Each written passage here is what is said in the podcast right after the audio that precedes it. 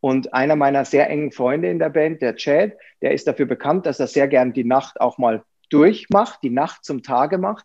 Und wir begegnen uns dann tatsächlich, wenn er ins Bett geht, sagen wir mal um 6, 7 Uhr, 6 Uhr, 7 Uhr in der Früh und ich bin schon wach und am Meditieren. Es riecht nach Räucherstäbchen im hinteren Teil des Nightliners und Chad kommt noch rein, umarmt mich noch kurz, sagt gute Nacht und geht dann ins Bett und mein Tag beginnt dann.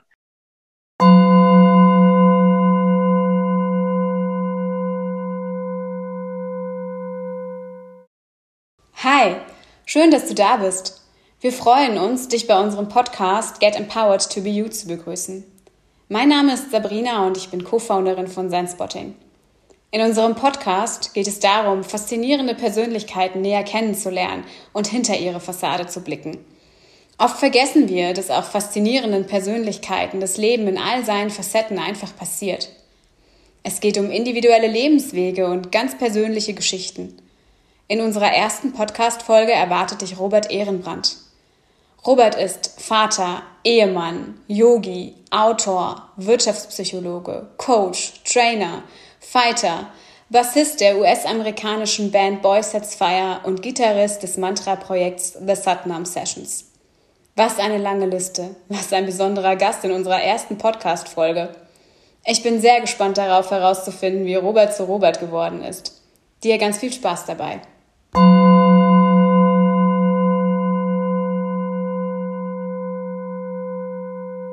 herzlich willkommen, Robert. Ähm, ich freue mich, dich als Gast bei unserem aller, aller, allerersten äh, Zen-Spotting-Podcast Get Empowered to Be You begrüßen zu dürfen. Und ähm, ja, es ist wahrscheinlich für mich aufregender als für dich, habe ich ja schon mehrfach gesagt. Ähm, ich habe mir aber bewusst auch dich ausgesucht, weil ich weiß, dass du ähm, ja ein alter Hase bist und eine gewisse Bühnenerfahrung äh, mitbringst und eine erhöhte Affinität zu Mikrofonen und Kameras hast. Deswegen äh, denke ich mir, wird ganz easy und locker gehen. So, genau. Ja, wir würden dich einfach Betonung, Betonung liegt auf Betonung liegt auf alt. Sorry, Sabrina, ich wollte dich nicht unterbrechen, aber genau, ich bin eine sehr alte Person. Affinität zu Mikros und, und, und so weiter weiß ich nicht genau, aber es gab schon einige Begegnungen. Das ist, das ist absolut richtig. Ja, das äh, ja, magst du vielleicht mal erzählen. Also für diejenigen von uns, die dich, dich nicht kennen, wer bist du, woher kommst du, was macht dich aus, ähm, warum habe ich dich alten Hase im Showbiz genannt? also erstmal vielen, vielen Dank. Schön, dich zu sehen und schön hier auf Zenspotting äh, sprechen zu dürfen mit dir. Ich bin Robert Ehrenband, ähm, bin sehr alt, wie wir schon etabliert haben. und ähm, bin, äh, ja, was man so vielleicht ganz unzureichend als ähm, Yoga-Lehrer, Meditationslehrer beschreiben könnte. Ich bin außerdem Musiker, äh, was du gerade vorhin schon angedeutet hast, in einer früheren Inkarnation, die manchmal hier und da wieder auftaucht ähm, spiele ich unter anderem in der US-amerikanischen Band Boys It's Fire und in einem Mantra-Musikprojekt, das sich The Satnam Sessions nennt, mit meiner Frau Mitali. Und ähm, das System, das ich unterrichte, ist, nennt sich Becoming Me Yoga und Movement. Und äh, ich selbst betreibe Yoga schon seit ganz ja, frühester Teenagerzeit, kann man sagen. Hatte aber mit Asana-Yoga erstmal gar nichts zu tun, sondern rein Meditation ähm, und yogische Schriften erforschend und somit mich selber erforschend. Und was meine Movement-Praxis anbelangt, komme ich ganz klassisch aus dem Kampfsport. Ich mache seit ich sieben bin ununterbrochen aktiv und mit viel Enthusiasmus Kampfsport. Heute ein bisschen sanfter wie früher als junger Mann, aber mit ungebrochenem Enthusiasmus. Ansonsten bin ich Vater von zwei Kindern mit dem gleichen Enthusiasmus, vielleicht sogar noch mehr und Herrchen von einer unerziehbaren alten Hundedame namens Greta. Das ist so alles, glaube ich, was man, was es zu wissen gibt.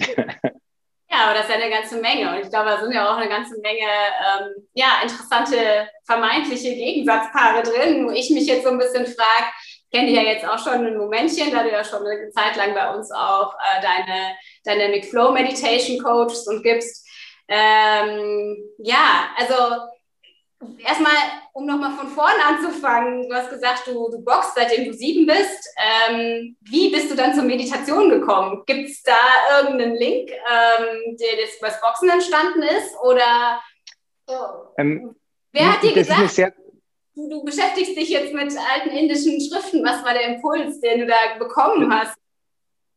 Das ist eine sehr gute Frage, Sabrina, ähm, die, die mir auch wirklich häufig gestellt wird, zu Recht, wie ich finde, weil sich diese Dinge erstmal wie so ein bisschen Gegensätze an, anfühlen oder äh, anhören.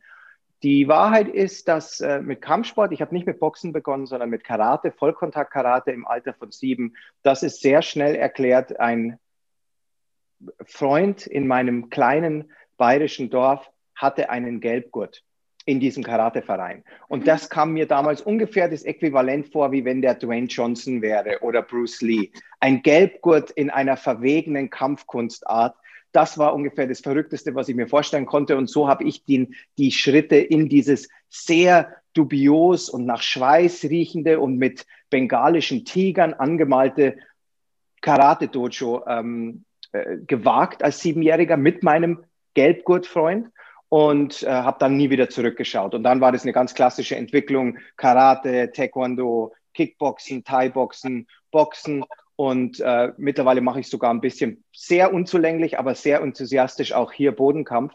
Wie Yoga in mein Leben getreten ist, ist auch sehr einfach erklärt. Ich war schon immer ein riesiger Musikfan.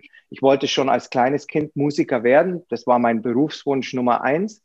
Und ähm, ich bin mit härterer Musik auf dem Land aufgewachsen, Punkrock, Heavy Metal, solche Art Dinge. Und ich bin über eine Band aus New York City, die Shelter hieß, das waren Mönche, tatsächliche Yoga-Mönche, die eine Punkrock-Band hatten. Und das hat meine komplette, meine Welt, als ich die mit 14, 15 das erste Mal gehört habe, komplett äh, durcheinander gebracht im besten Weise. Das war meine erste Berührung mit dem Wort Yoga. Das war mein erster Hinweis, dass es dort solche Dinge gibt wie eine Yoga-Philosophie, yogische Schriften. Die erste davon war die Bhagavad Gita, die diese Mönche besonders äh, exponiert empfohlen haben auch. Und ähm, über den Weg dieser Band, mit der ich mittlerweile mit den zwei, ähm, die zwei äh, Bandköpfe sozusagen sind sehr bekannte Yoga-Lehrer mittlerweile in den USA, spielen immer noch Musik, aber, aber unterrichten hauptberuflich Yoga. Beide bin ich mittlerweile sehr gut befreundet. Also der Kreis hat sich geschlossen nach sehr vielen Jahren. Aber das war der Einstieg. Ich wurde dann Vegetarier, weil die Vegetarier waren. Die haben auch Kampfsport getrieben. Das heißt, da gab es diesen Link bereits. Harte Musik, Kampfsport. Aber die hatten eben noch eine ganze Menge an Meditation. Und das Album, das ich von denen, das erste Album, das ich von denen gehört habe, hatte den Titel Mantra. Und tatsächlich Mantra-Meditation ist bis zum heutigen Tage die Haupt-Yoga-Technologie, die ich und meine Familie in unserem Leben nutzen. Also mit Asana-Yoga hatte das sehr, sehr lange überhaupt nichts zu tun. Okay, verstehe. Und ähm, Jetzt hast du uns erzählt, also wie du zu, eigentlich schon auch, wie du zur Musik gekommen bist, so ein bisschen. Mhm. Ähm, äh, findest du denn trotzdem, wenn du auch vorhin gesagt hast, es scheint so als Gegensatzpaar, aber bei dir ist es im Leben halt so zusammen passiert. Ist es ein Gegensatz? Was ist ja ein Gegensatz? Wie lebst du mit dem Gegensatz? Oder ist es vielleicht sogar eine wunderschöne Ergänzung, eine Symbiose? Wie erlebst du das? Weil es ist ja schon irgendwo sehr laut und auf der anderen Seite sehr, sehr still. Ähm, ich frage es deshalb, weil mich interessiert, was so für dich der Impuls ist, der dich damit empowert. Also ja, ähm, ja wie du es zusammenbringst für dich. Also was wichtig ist zu verstehen, Sabrina, ist, dass keine Entität, auch nicht Musik oder Movement oder selbst Meditation, nichts ist von sich raus gut oder schlecht oder passt oder passt nicht oder das sind alles nur Gedankenschemata, die wir anlegen, um Dinge einzuteilen. Wir haben eine fast kompulsive, impulsive Einteilungswillen und wollen immer Dinge einteilen. Und die Wahrheit ist, dass alles so ein bisschen neutral ist und es kommt darauf an, was du daraus machst. Denk mal an, weiß ich nicht, zum Beispiel ein Messer. Du kannst jemanden damit verletzen oder du kannst Kartoffeln schneiden für eine vegetarische Mahlzeit. Es ist egal. Die Intention dahinter ist das Wichtige. Und äh, um zu deiner Frage zu kommen, für mich verbindet sich das alles mittlerweile unglaublich schön. In meiner Band zu spielen, mit meiner Frau Mantra-Musik zu machen, Mantras in meinen Stunden, die ich unterrichte, laufen zu lassen oder ohne Musik Yoga zu unterrichten. Der Kern ist immer dasselbe. Der Kern ist ein gewisses Maß an Selbsterfahrung. Und umso mehr ich es schaffe, mich auf den Prozess einzulassen, um den es eben gerade geht, sei es sehr ruhige Mantra-Musik oder sehr laute Musik mit Voice It's Fire vor Tausenden von Leuten.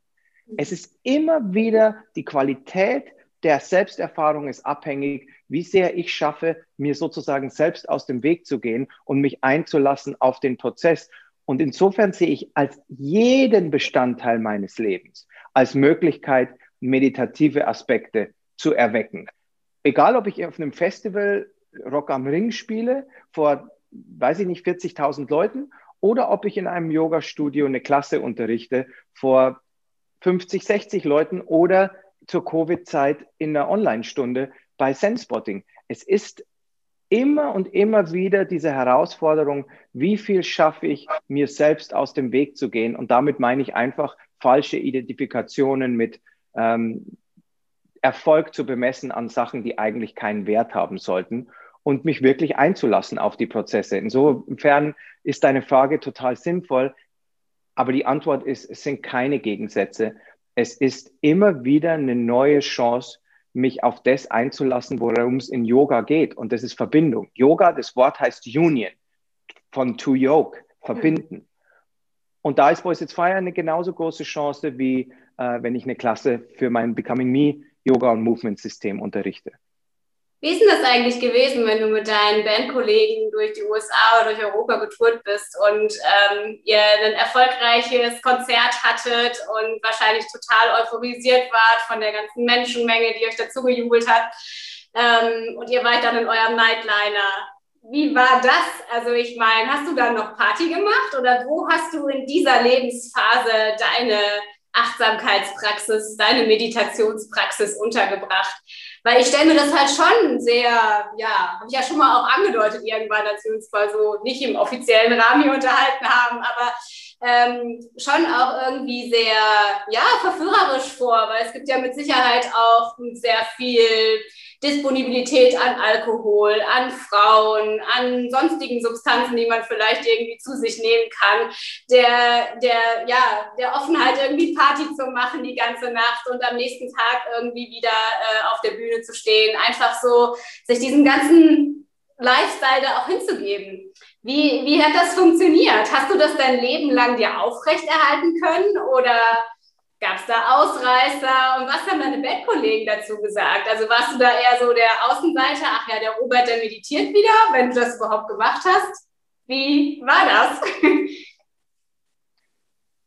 Also die Antwort ist so, dass ich ja sehr, sehr früh mit Yoga begonnen habe. Ich war zwar bereits Musiker, aber wir haben ja von den frühen Teenagerjahren gesprochen, Sabrina, wo ich Yoga entdeckt habe und ich bin wirklich, ich bin so ein Typ, so auch wie du mich, glaube ich, kennst. Ich mache eigentlich sehr wenig Sachen halb, sondern ich bin so ein bisschen 100% anfällig. ich lasse mich komplett auf Themen ein oder lasse sie einfach bleiben. Und beim Yoga war mir bei der ersten Berührung durch diese Band klar, das ist mein Weg ähm, da, da möchte ich äh, hinkommen, sozusagen einen, einen simplen, aber tiefgreifenden Lebensstil, der nachhaltig ist, der, der für immer Abenteuer auch bietet und Selbsterfahrung bietet. Ich konnte das als 14-, 15-Jähriger noch nicht so differenziert ausdrücken, aber das war so ein bisschen die Intention. Was die Band betrifft, muss man wissen, dass Boys It's Fire aus sehr, sehr unterschiedlichen Persönlichkeiten, wir nennen das manchmal Unity in Diversity, zusammengefasst ist. Mhm. Das heißt, wir sind alle sehr, sehr unterschiedlich und du, man versteht Boys It's Fire, diese Band, ähm, besser, wenn man es als Geschwisterpaare ansieht. Das mhm. heißt, wir sind wie Brüder tatsächlich, aber jeder von uns hat ganz unterschiedliche Arten und Lifestyle und, und Interessen. Und ich bin definitiv die letzten 15 Jahre spezifisch Kannst du dir das wirklich so vorstellen? Ich stehe sehr früh morgens auf, auch auf Tour, mache mein Morgenprogramm, mache täglich äh, Bewegung. Ich habe schon sehr, sehr lange keinen Tropfen Alkohol mehr getrunken. Ähm, ich bin wirklich dann auch nach dem Konzert, weil du gefragt hast, bin ich derjenige, der ins Bett geht. Und meine Bandkollegen, die lieben es sehr, lang wach zu bleiben. Und einer meiner sehr engen Freunde in der Band, der Chad, der ist dafür bekannt, dass er sehr gern die Nacht auch mal durchmacht, die Nacht zum Tage macht. Und wir begegnen uns dann tatsächlich, wenn er ins Bett geht, sagen wir mal um 6, 7 Uhr, 6 Uhr, 7 Uhr in der Früh und ich bin schon wach und am Meditieren. Es riecht nach Räucherstäbchen im hinteren Teil des Nightliners und Chad kommt noch rein, umarmt mich noch kurz, sagt gute Nacht und geht dann ins Bett und mein Tag beginnt dann. Also so lustig, so äh, Comic-buchhaft äh, geht's zu mhm. in Boys It's Fire Nightliner. Das heißt, in meinem Fall ist das tatsächlich, ich unterbreche meine, mein Leben. Yoga ist nicht ein Hobby von mir. Yoga ist äh, ab Tag eins ein Lebensinhalt gewesen, ein Ziel. Yoga ist auch übrigens nichts, was man macht. Das ist manchmal missverstanden. Yoga ist etwas, was man sucht. Das ist diese Union mit sich selbst, ein Zurückkommen zu sich selbst und eine Verbindung zu mehr Menschen, was auch übrigens solche Plattformen wie Sensspotting so wertvoll macht. Es geht um Verbindung, die man lebt. Und ähm, das äh, schafft keine Tour mehr zu unterbrechen. Allerdings ist es schon so, dass als ich äh, Anfang 20 Profimusiker wurde und durch die Welt getourt bin, ähm, war Yoga genauso schon ein Teil meines Lebens. Nur gab es da manchmal kleine ähm, Rückschritte, äh, dass natürlich auch ich mit, mit Sachen experimentiert habe und ähm, die dann aber wieder weggefallen sind, weil ich gemerkt habe, dass die meinem eigentlichen Ziel im Leben, nämlich mit mir selbst eine nachhaltige Verbindung zu haben, hohe Energielevel zu haben, viel Freude und Abenteuerlust zu ähm, erleben, dass diese Dinge, Alkohol, als, als solche Dinge nicht ideal waren im Zusammenspiel. Und darum habe ich sie schon vor sehr, sehr langer Zeit einfach sein gelassen. Aber nicht, weil ich auf was verzichte, sondern weil ich was Besseres gefunden habe. Verstehe, verstehe. Jetzt gibt es ja noch einen ganz interessanten Aspekt so in deiner ganzen Vita und in deiner Person, weil du bist ja auch Wirtschafts Psychologe. Das heißt, du kennst jetzt nicht nur Kampfkunst, Yoga, Meditation, das Leben als Rockstar, sondern du kennst auch das Leben ähm, in Unternehmen. Du kennst das, äh, das Leben als Wirtschaftspsychologe. Wie ist das dann entstanden und wie hast du das eingebracht? Wieso musstest du das noch machen? wie kam die Idee, aha, jetzt werde ich Wirtschaftspsychologe, weil ihr wart ja doch recht erfolgreich mit Boys Sets Fire ich möchte jetzt mal behaupten, eigentlich hätte es das ja gar nicht mehr gebraucht, oder? Also ich meine, als, als Yoga und Meditationscoach und Musiker hätte es ja eigentlich schon gereicht, oder? Oder nicht? nee, absolut. Also das sind, in meinem Leben sind eigentlich keine, ich kann mich an keine einzige Entscheidung erinnern, die aufgrund von monetären Bestrebungen getroffen worden wäre. Das ist wahrscheinlich vielleicht auch ein Fehler, ähm, aber das ist, wie ich bin. Das heißt, wie ich vorhin schon geschildert habe, Sabrina, ich bin entweder vollkommen dabei oder halt nicht dabei. Aber für mich war es so, die Band hat sich nach einem ganz, wie ich finde, sehr schönen und wichtigen Album, das The Misery Index heißt, das kam 2006 raus, haben wir eine sehr erfolgreiche Welttournee gemacht und haben uns dann auf einem sehr freundschaftlichen Spaziergang durch Prag auf dieser Tour haben wir beschlossen, hey, wir haben eigentlich alles erreicht, was man jemals erträumen könnte, mit einer Hardcore- oder Punkrock-Band zu erreichen und noch viel mehr. Was gibt's denn sonst noch da draußen? Und wir sind einvernehmlich zu der Entscheidung gekommen, dass wir uns auflösen möchten. Das war 2006. Und ich wusste sofort, als sich die Band dann daraufhin nach dieser Tour, nach Beendigung dieses Tourzyklus aufgelöst hat, dass ich gerne zurückziehen wollen würde nach München. Meine, ich hatte in den USA gelebt, äh, äh, lange Jahre und wollte zurück nach München, um meine Eltern wieder häufiger zu sehen und so weiter. Und als ich das Flugzeug gestiegen habe, zurück ähm, nach meinen Jahren in den USA. Band gab es nicht mehr. Wir wussten auch nicht, dass wir irgendwann wieder ähm, eine Band werden würden. Mittlerweile gibt es Boys It's Fire wieder. Aber damals war das nicht abzusehen. Und ich stieg in dieses Flugzeug und hatte drei Dinge auf einen Zettel, auf so eine Serviette oder so geschrieben, was jetzt passieren soll, wo es die Band nicht mehr gibt. Ich hatte durchaus Angebote von anderen Bands, aber ich wollte mal mit dieser Musi Musikerinkarnation pausieren. Und da stand unter anderem drauf, eine der drei Sachen war, nicht ein Ex-Musiker zu sein. Weil meine Band gab es nicht mehr. Ich wollte eigentlich auch nicht in einer anderen Band spielen. Ich habe in meiner Lieblingsband schon gespielt. Und dann war die nächste, der, der nächst, die nächste Idee eben, nochmal ein Studium zu absolvieren.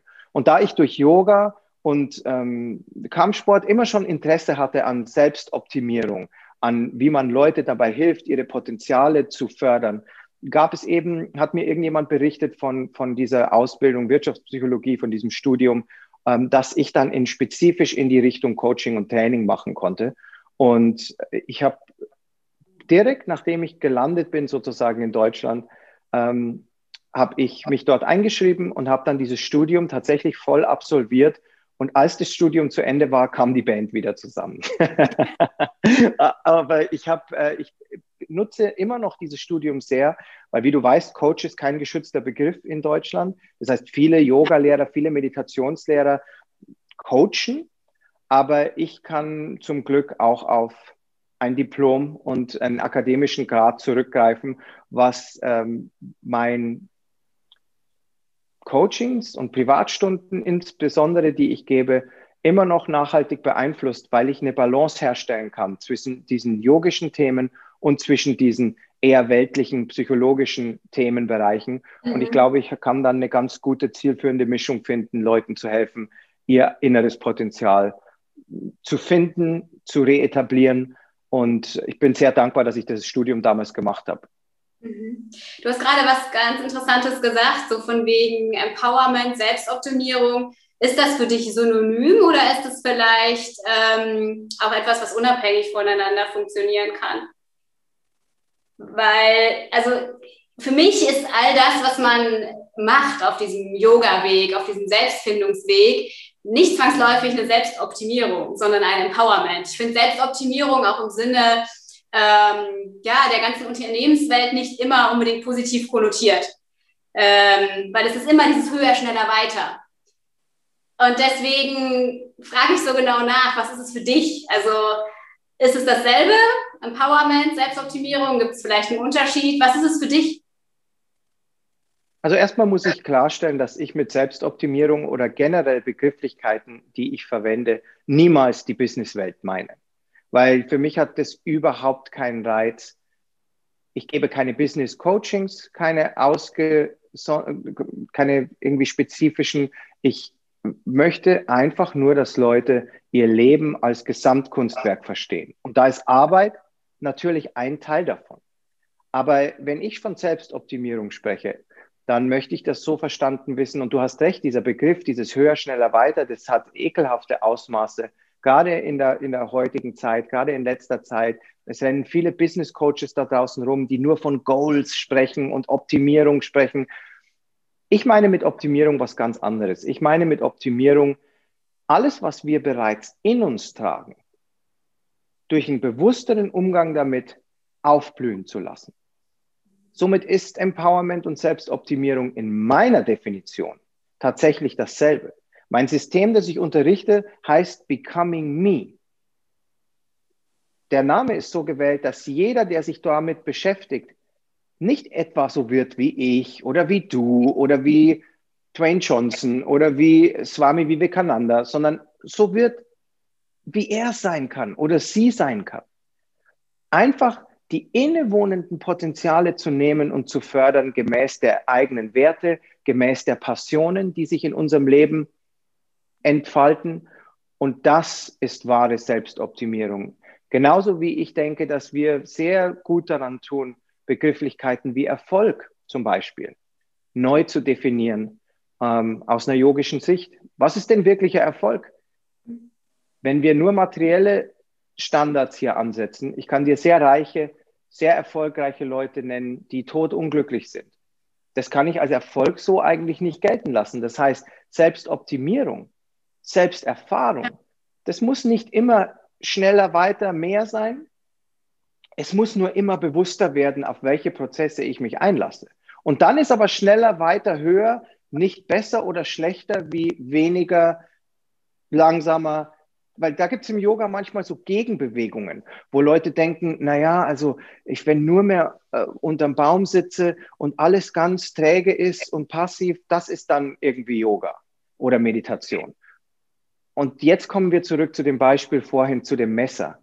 Mhm. Alles, was wir haben, sind Technologien, die wir nutzen können. Und diese Technologien können eine Selbsterfahrung fördern. Die können fördern, dass wir mehr und authentischer und abenteuerlustiger zu uns selbst zurückfinden. Oder es können nur weitere Rollen sein, die wir spielen, wenn die Intention nicht stimmt. Und darum, ähm, die Frage ist absolut berechtigt. Ich habe mir einfach erlaubt, manche von diesen Begrifflichkeiten, die entweder inflationär benutzt werden oder die in der Businesswelt korrumpiert werden, versuchen zurückzuerobern. Und äh, in meinem System ist Selbstoptimierung und Empowerment tatsächlich dasselbe. Es heißt einfach nur, das, was wir bereits in uns haben, den inneren Lehrer, mehr zu entfalten. Du hast zwei Kinder, hast du gesagt. Ähm, ich glaube, der eine ist im Teenageralter, die andere ist 10, 11, irgendwie so in dem Dreh. Ähm, genau, der, mein, mein Sohn ist, äh, wird bald 16 und ja. meine Tochter ist gerade eben 10 geworden was gibst du denen mit auf den Weg? Ich meine, jetzt kam die natürlich auch ähm, das Glück oder Pech, das müsste man sie wahrscheinlich selber dann mal fragen, ähm, mit äh, Eltern aufzuwachsen, ähm, die halt in dieser ganzen Achtsamkeitsthematik sehr tief verankert sind, die da unglaublich viel mitbringen. Ähm, was möchtest du denen mitgeben? Was, was, was tust du, denen zu sagen, wie die Welt funktioniert und worauf es ankommt? Und ähm, ja, was würdest du dir wünschen, was sie vielleicht in, in 50 Jahren immer noch äh, praktizieren, von dir mitgenommen haben und äh, in ihr Leben integriert haben? Das ist lustig, dass du fragst, Sabrina, weil es ist vor einigen Wochen mein erstes Buch erschienen, Die Kraft des Suchens. Mhm. Und das Buch ist tatsächlich meinen Kindern gewidmet und ich habe das Buch für sie geschrieben. Das heißt, ähm, die lange Antwort auf deine Frage wäre jetzt der Inhalt des Buchs.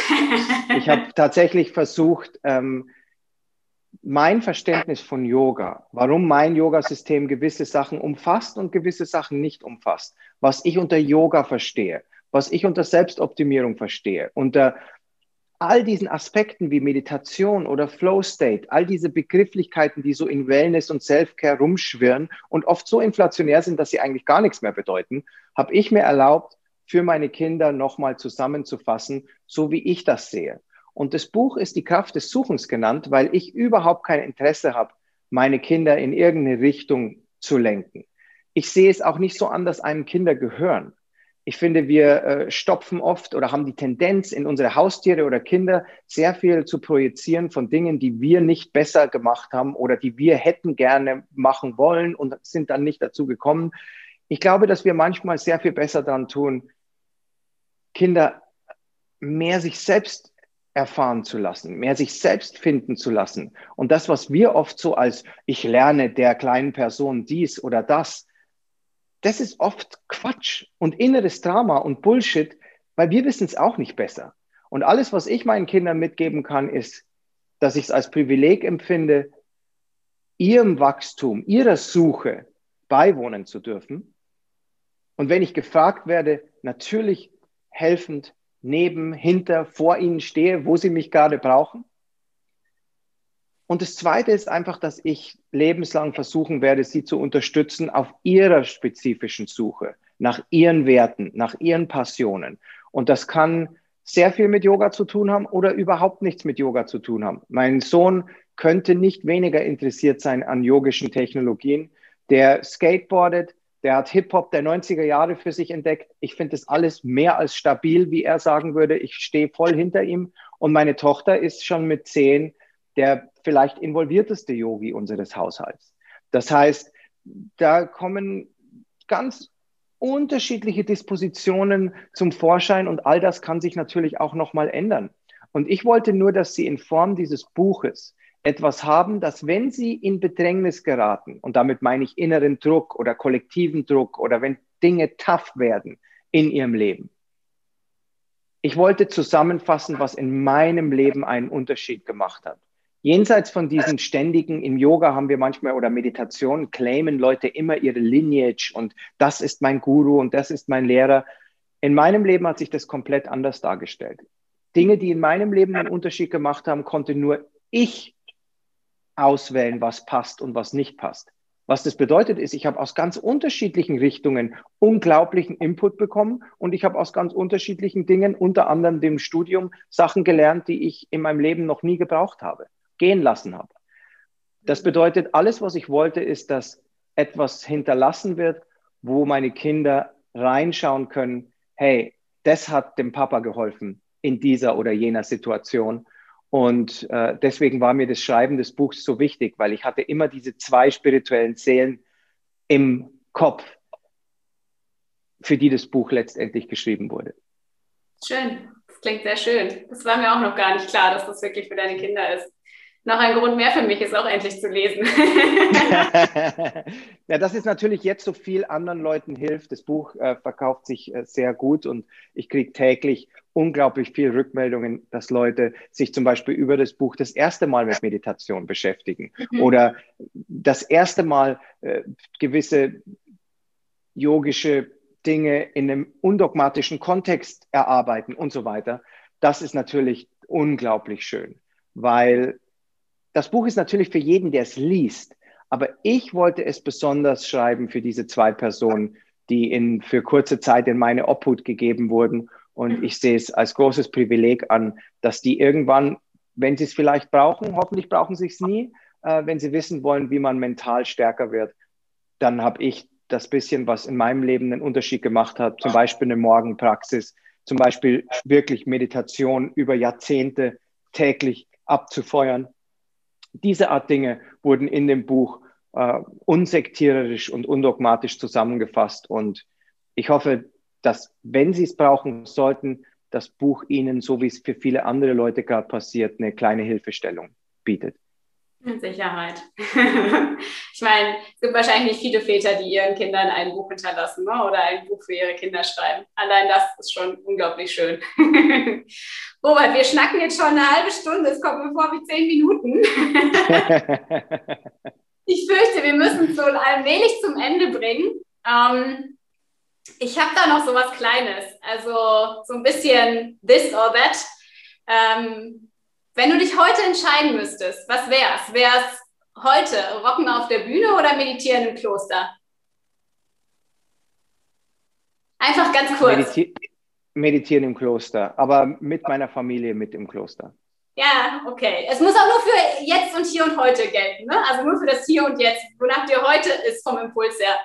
Ähm, Four Blocks oder äh, Karate Kid? Beides. Hardcore oder Mantra? Mantra. Surfen oder Skifahren? Surfen. Vegane Bratwurstsemmel oder Kitscheri? Kitscheri, all day. Wichtigste yogische Mahlzeit ever. Wer Kitscheri nicht kennt, wer jemals mit seinem Magen Probleme hat, einfach eine kleine Kitscheri-Diät einlegen, hat in meinem Leben Wunder gewirkt. Also wirklich Kitchery all day. Alles klar. ähm, Fußball oder Skateboarden? Boxen. Alles klar. Gandhi oder Bruce Lee, wenn du einen von beiden kennenlernen dürftest? Gandhi. Okay. Ja, dann äh, habe ich nur noch eine allerletzte Frage, die du vielleicht unseren Zuhörern auch als Inspiration mitgeben magst. Ähm, kannst auch gerne einen Moment nachdenken. Was ist dein Lieblingssong? Welchen Song sollten wir im Nachgang zu diesem Interview anhören? Es gibt zwei, wenn ich zwei nennen darf.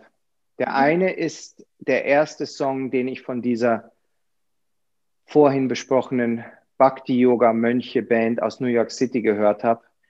Das ein Song von der Band Shelter mm, mit dem Titel Message of the Bhagavad. Mhm. Und das war meine erste Berührung mit Yoga. Und der Song, der Text dieses Lieds trägt immer noch mein Verständnis von Yoga im Kern. Und es hat sich nie geändert, seit ich als Teenager damit konfrontiert wurde. Es ist bis heute mein Lieblingslied. Das zweite ist die letzte Single von meiner Band The Satnam Sessions. Adas Bai. Das ist ein Gurmukhi-Mantra. Das ist eine yogische Sprache aus dem Norden Indiens. Und ich habe das Lied unfassbar oft gehört, was ich normalerweise mit Musik, die ich aufnehme, nicht gewöhnlich tue. Mhm. Und Mitalis Stimme hilft mir unglaublich dabei, in den meditativen Mut zu kommen. Und insofern, aktuell ist es Adas Bai, auf mein ganzes Leben bezogen ist es Message of the Bhagavad von Shelter. Ich bin gespannt. Das werde ich mir gleich auf jeden Fall ähm, anhören. ja, dann sind wir eigentlich auch schon, schon durch. Ich ähm, fand es mega spannend und mega toll ähm, dass wir das jetzt gemacht haben und dass du mein allererster Ehrengast warst. Ich meine, das trägst du ja auch schon im Namen, ne? die Ehre. ich habe übrigens, Sabrina, ich habe äh, mir hat jemand gestern gesagt, eine Schülerin von mir, dass Robert auch mit Ehre zu tun hat. Der Name kommt irgendwie aus dem altdeutschen, germanischen, keine Ahnung, Robert hieß es damals oder irgendwie so. Und das heißt, dem, dem Ehre gereicht. Also ich habe zweimal Ehre in meinem Namen, was mir bis gestern nicht bewusst war. Also umso passender. Wunderschön.